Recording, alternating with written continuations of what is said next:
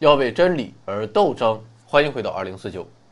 小时候看新闻联播，前二十多分钟是国内新闻，后面几分钟主要就是两大主题：一是西方人民生活在水深火热之中；二是中东地区更加水深火热。当时出镜率最高的就是巴勒斯坦的阿拉法特和以色列沙龙。但是最近几年，你会明显发现，中东的新闻正在变少。为什么会这样？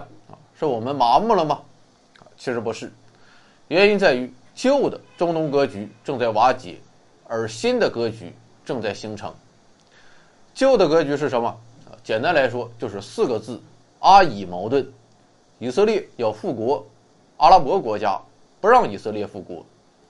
可以说，在过去的几十年中，很多中东问题啊都可以用阿以矛盾来解释。但是在二零零三年。中东的主要矛盾开始发生变化。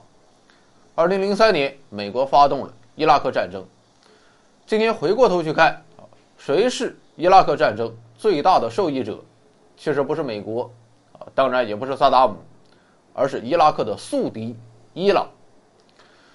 随着萨达姆的倒台，在中东地区啊，再也没有人去制衡伊朗，于是伊朗的影响力开始迅速扩展。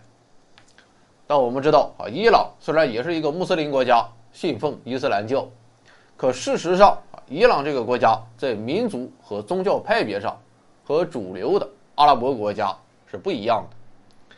而且在历史上啊，伊朗曾经是统治大半个中东的波斯帝国，所以在明里暗里，伊朗和主流阿拉伯国家一直在较量。于是，当伊朗的影响不断扩展的时候，沙特、阿联酋等国就感受到了新的威胁，双方的较量也变得越来越表面化。二零零三年，这是中东格局发生转变的第一个拐点。第二个拐点出现在二零一一年，在那一年，中东地区爆发了所谓的“阿拉伯之春”啊，当时很多阿拉伯国家都出现了动荡和内乱，有一些政权甚至被推翻。像是穆斯林兄弟会这些社会宗教力量异军突起，所以在经过了2003年和2011年之后啊，对于很多阿拉伯国家来说，阿以冲突就不再那么重要了。以色列不再是阿拉伯国家的最大威胁，而是变成了外部的伊朗和内部的穆斯林兄弟会。而为了应对这种威胁，率先行动起来的是沙特和阿联酋。作为阿拉伯世界最富裕的两个国家，沙特和阿联酋形成了一种非正式的联盟关系。另一方面，美国为了重返太平洋，在这一阶段不断从中东抽出力量，啊，看这个架势，基本就要撒手不管了。我们知道，一直以来，美国在中东地区都很有存在感。是影响中东局势啊最重要的外部力量。所以，当美国跑了之后，中东国家就开始重新思考自己的处境和未来。就这样，在这一背景之下，经过十几年的演化，现在的中东地区基本形成了三大阵营。第一大阵营就是沙特和阿联酋阵营，除了作为核心的沙特、阿联酋之外，还有科威特、巴林这些海湾国家。以及埃及、利比亚东部和也门东部。第二大阵营就是伊朗阵营，包括伊朗、伊拉克的大部分、叙利亚的大部分，还有胡塞武装控制的也门西部地区、黎巴嫩真主党控制的黎巴嫩地区。第三大阵营就是土耳其和卡塔尔，还有利比亚西部、叙利亚和伊拉克的北部。这三大阵营之间互有矛盾和博弈。啊，当然，其中矛盾最深的，就是沙特、阿联酋阵营和伊朗阵营。那么问题就出现了啊，以色列呢，它属于哪一阵营呢？啊，这就很有意思了。目前来看，以色列和沙特、阿联酋阵营走得非常近。当然，表面上看这很不现实，因为双方的敌对时间实在是太长了。但国际政治这个东西，你也知道，没有永恒的敌人。也没有永恒的朋友，只有永恒的利益。在国际政治学中，有一个概念叫威胁判断趋同啊，说的挺高端，其实就是说，如果双方共同的威胁足够大，啊，那就去他娘的意识形态啊，去他娘的历史恩怨。而随着伊朗的核计划被公开，以及伊朗的影响力逐渐扩大，以色列也越来越感受到了伊朗的威胁。终于，随着时间的演进，以色列和沙特、阿联酋越走越近。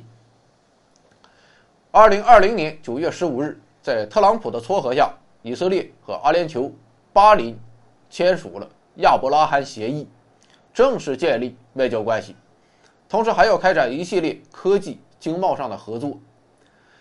你看这个协议的名字起的就很不寻常，因为按照圣经旧约的说法，亚伯拉罕是以色列人和阿拉伯人共同的祖先，啊，这是为了合作往祖坟上刨了。虽然这只是一小步啊，还不是在明面上以色列就要干伊朗，但这一小步也是一大步，因为过去在阿拉伯国家里面，只有埃及、约旦和以色列建立了正式的外交关系。这个协议一签啊，建交国家就翻了一倍。而在三个月之后，以色列又和摩洛哥建交，一年以后，以色列和摩洛哥甚至签署了军事合作协定。这就说明以色列和摩洛哥的关系已经非同一般。